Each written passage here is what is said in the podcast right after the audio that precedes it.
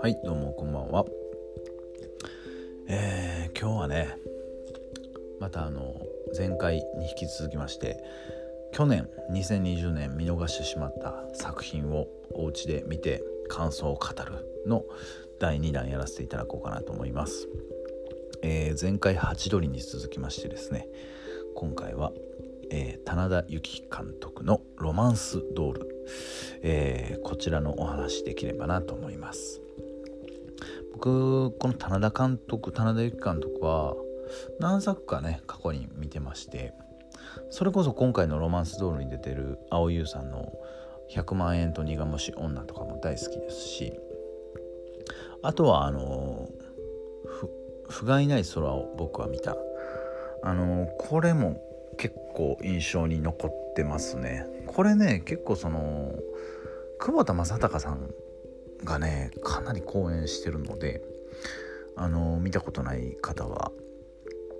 ぜひぜひ見ていただければなと思います。僕棚田由紀監督ではもしかしたらこの「不甲斐ない空を僕は見た」が一番好きかなと思いますね。はい。で今回ロマンスドールなんですけども割とこう久々じゃないでしょうかね田中監督の作品見るのはね、うん、どんな話かというと、えー、高橋一生さん演じる哲夫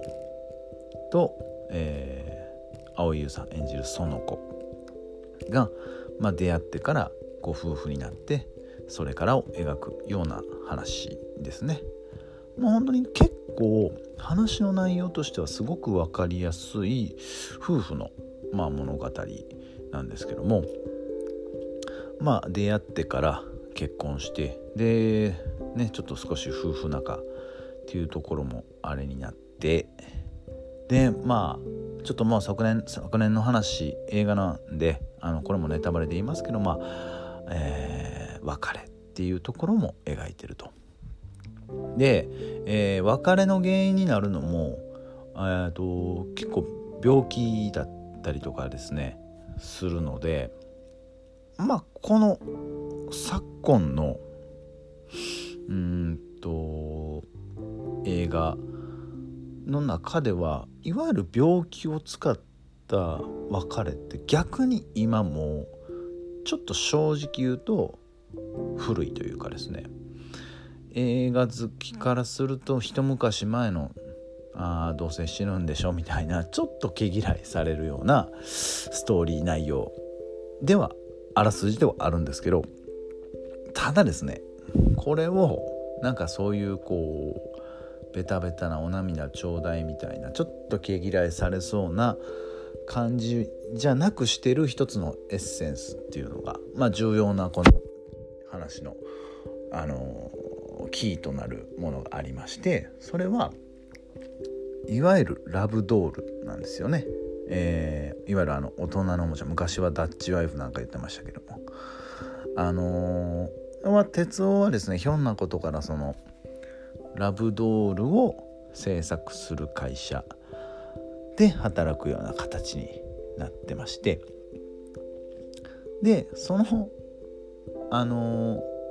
ー、が結構物語にそのラブロラブドール自体が物語にしっかり重要なキーのアイテムとして、えー、絡んでくるっていうような話です。はい、でまあ僕これ見た感想としては、うん、まあちょっと荒いところもあのなくはないけどもなんかこう変にこうさっき言ったように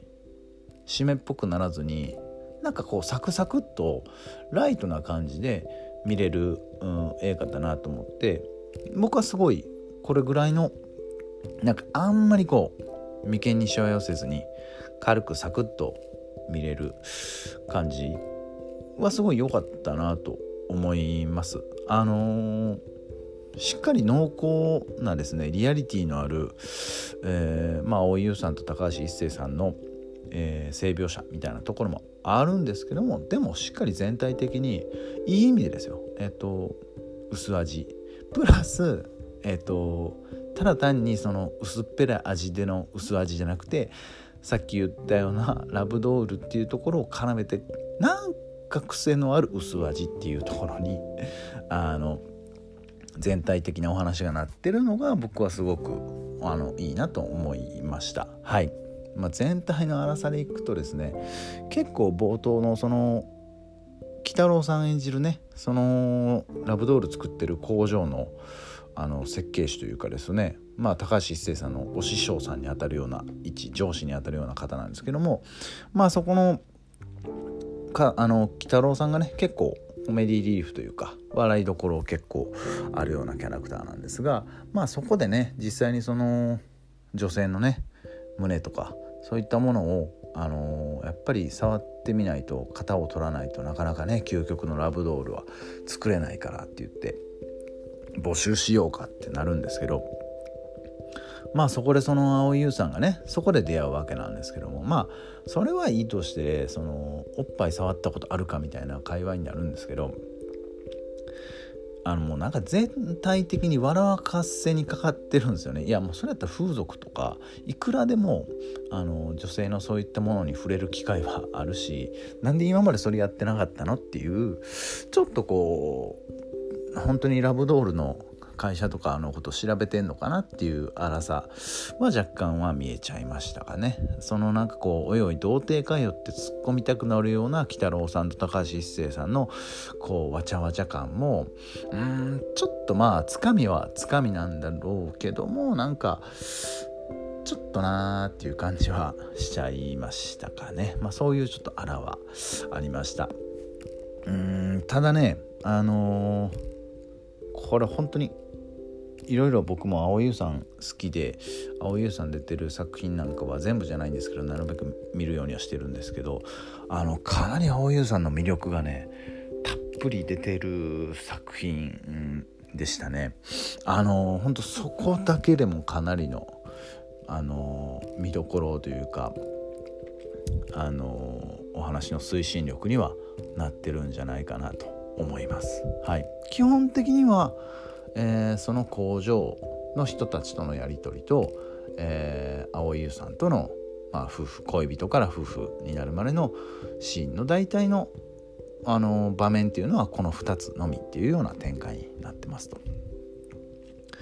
で、えー、まああ昨年のね、えー、作品なのでちょっとまあネタバレはするんですけど、えーまあ、要はちょっと蒼井優さんが秘密を抱えてましてね、うん実はこうちょっと病気で、えー、余命がちょっとないなっていう状況になっていくんですよね。でそこからねあのまあもともとちょっと高橋一生さんはすごく最初はねあのやる気はなかったんですけどもそのラブドール作りにものすごく情熱をねあの燃やし始めるようになって結構その蒼優さんが病気だって分かるまでもですねあのかなり仕事にのめり込んじゃっててなかなかこうすれ違いが続いてたっていうのがありまして。で病気っていうところが発覚してあのそこから逆に夫婦が再生する。そしていよいよまあ青青優さんとの本当の別れっていうのが来ちゃうっていうところなんですけど。これをね結構あのー、どうしてもねお涙頂戴的なものになりそうなちょっと冷めそうなねあのー、感じじゃなくてあの割とそこはねもちろんあのー、悲しい別れにはなるんですけどもあのそんなにこうベタベタなこう高橋一生さんが泣き崩れるようなね感じもなく割とこうさらっとはしてたっていうこのバランスが良かったかなと思いますしであのねそこからのこれあ僕は褒め言葉なんですけど要はそのラブドールを蒼井優さんその園子をもうモチーフにして究極のラブロラブドールを作る方向に行くんですよね話がね。あのね色悪いですよね。よう考えたら。あのそのさっき言ったようにまあ序盤にねやっぱり本当の女性の胸の質感であったりとかっていうところをしっかりそのシリコン使ってる素材変えたりとかっていうところで究極のラブドールが出来上がるんだっていうところはもう最初に見せられてるんでなんとなく作りっていうのは分かるんですけど。あのー、その子も蒼井優さんも私をモデルにっていうか私を使ってそのラブドールにこう何て言うんですか魂を込めて作ってちょうだいみたいな話になってってですね。あのまあこう性描写セックスシーンなんかもあるんですけど高橋一生がなんとなくこう胸の感触をこう確かめつつみたいな表情でこう性描写が続くんですけど。でついにですねあの紆余曲折ありましてまあその子があこの世を去ってですねその後にあの、まあ、魂のこもった渾身のねラブドールが出来上がるわけですよ。であの質感とかをもうその局部であったりとか胸の質感とかを特にこだわってこだわってこだわってねっていうのはすごいわかるんですけどあの顔もねそのラブドールの蒼井優そっくりにしてるんですよ。そのつまりその自分の奥さんそっくりに作ってるんですよ。髪型もね。土地狂ってますよね。それ見てあのその会社のね同僚の渡辺恵里さんとかがその子ちゃんが生きてるみたいみたいなね話をするんですよ。うんこいつらほんま揃いも揃ってあって気持ち悪いと思って。でも僕はこのバランスすごい好きですね。ここはあの単純にあの劇場では見てないので何とも言えないですけど僕は多分劇場で見てたらなんかこう泣き笑いというかねいい意味での。うん。おかしさ半分気持ち悪さ半分でもちょっと感動は少しだけあるみたいな。このバランスが僕はすごい面白かったんじゃないかなと思いますね。はい。でえっ、ー、とこのなんか人形をねこういうマネキンとか使った映画ってね今までも何個かあったんですけど僕、まあ、印象に残ってるのはあの是枝裕和監督の空気人形ですかねあの板尾さんがねそのラブドールを可愛がってるんですけど板尾逸司さんがねそれにこう魂が宿って人間になるっていうような話なんですけどこのロマンスドールは逆ですよね。えっと、人間っていうものを失ってしまってえー、いわゆる人形にその彼女が生きた証魂っていうのをこう移し替えてあげるっていうねちょうど逆になってるっていう感じですよね。はい、であとはもう登場人物他のキャラクターのねその2人を、えー、囲むキャラクターたちもすごい魅力的でねやっぱりねあのこの工場のね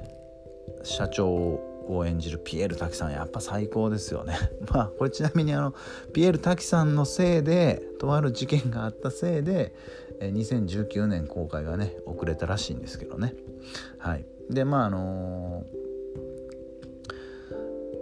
ー、この作品の中でもねあのちょっとリアルに作りすぎやっていうことでね逮捕されてましたけども。なんかそっちもリアリティがあって面白かったですけどね。あのー試作品なんかをねこうもみしだくわけなんですよ。あの描写とかもねすごい面白かったですしね。リアリティがないとか。あの巨乳じゃなくて美乳を作れみたいなね。すごい面白かったですしね。まああと渡辺恵里さんとか鬼太郎さんとかも。ねやっぱり存在感があって面白かったですね。うん。であと僕は結構蒼井優さんもともと大ファンなんですけどね。あのただ単に顔がタイプなんですけどあの青優さんのこれまでの作品全部見てるわけじゃないんですけど色色見てるんですけどあのー、結構この作品が一番青優さん魅力的にすごい出てましたかねまあ役もね本当にあの心の綺麗なねあの方を演じてるっていうのもあるんですけどすごい魅力的でしたね。うん、いつかちょっと青い優特集みたいなこともやれればなとは思ってますけどもね。はい。まあそんなね青井優さんはねそのもうだいぶ前ですね。10年ぐらい10年以上前になるんですかね。その棚田由紀監督のね100万円と苦虫女でもあのタッグ組んでましたけどね。はい。まあそれ以来なんじゃないですかね。確かね。はい。まあ非常に相性がいいんじゃないかなと思いますこの2人っていうのは。はい。なんかすごく蒼優さんの素直な演技というかそういうのがすごく良かったですね。はい。でまあこのところ結構みなりみなりだったりハチドリであったりとかうんととあるね映画評論家の方がねおっしゃってたのがやっぱりそのその年その時代にヒットする映画っていうのは結構その時代背景時代を反映するようなものが多いらしいんですよね。なのでもうこのところの、あのー、ヒットする映画の題材って大体暗いものがもうさこの先も多分多いんじゃないかみたいなお話はしてました。あの確かにねあのさっき言ったような「みなり」とか「八のり」もね割とちょっとトーンが暗くてっていうような話なんですけど今回のねこういうロマンスドールみたいなあのあんまりこうね眉間にしわ寄せながらじゃなくてこうなんかこう分かりやすくてライトな感じで良かったなっていう映画もねやっぱりねすごく楽しめますしね必要だと思うのであのすごくいい作品の立ち位置というかあのこの時代には逆にこういう映画っていうのもやっぱりないとダメだよなっていうような面白い作品でありました。はい。そういう感じになっております。はい。ではまた次回ね。あのー、ちょっと昨年見逃した作品のお話をできればと思いますので。はい。次回もご視聴の方よろしくお願いします。はい。ではありがとうございました。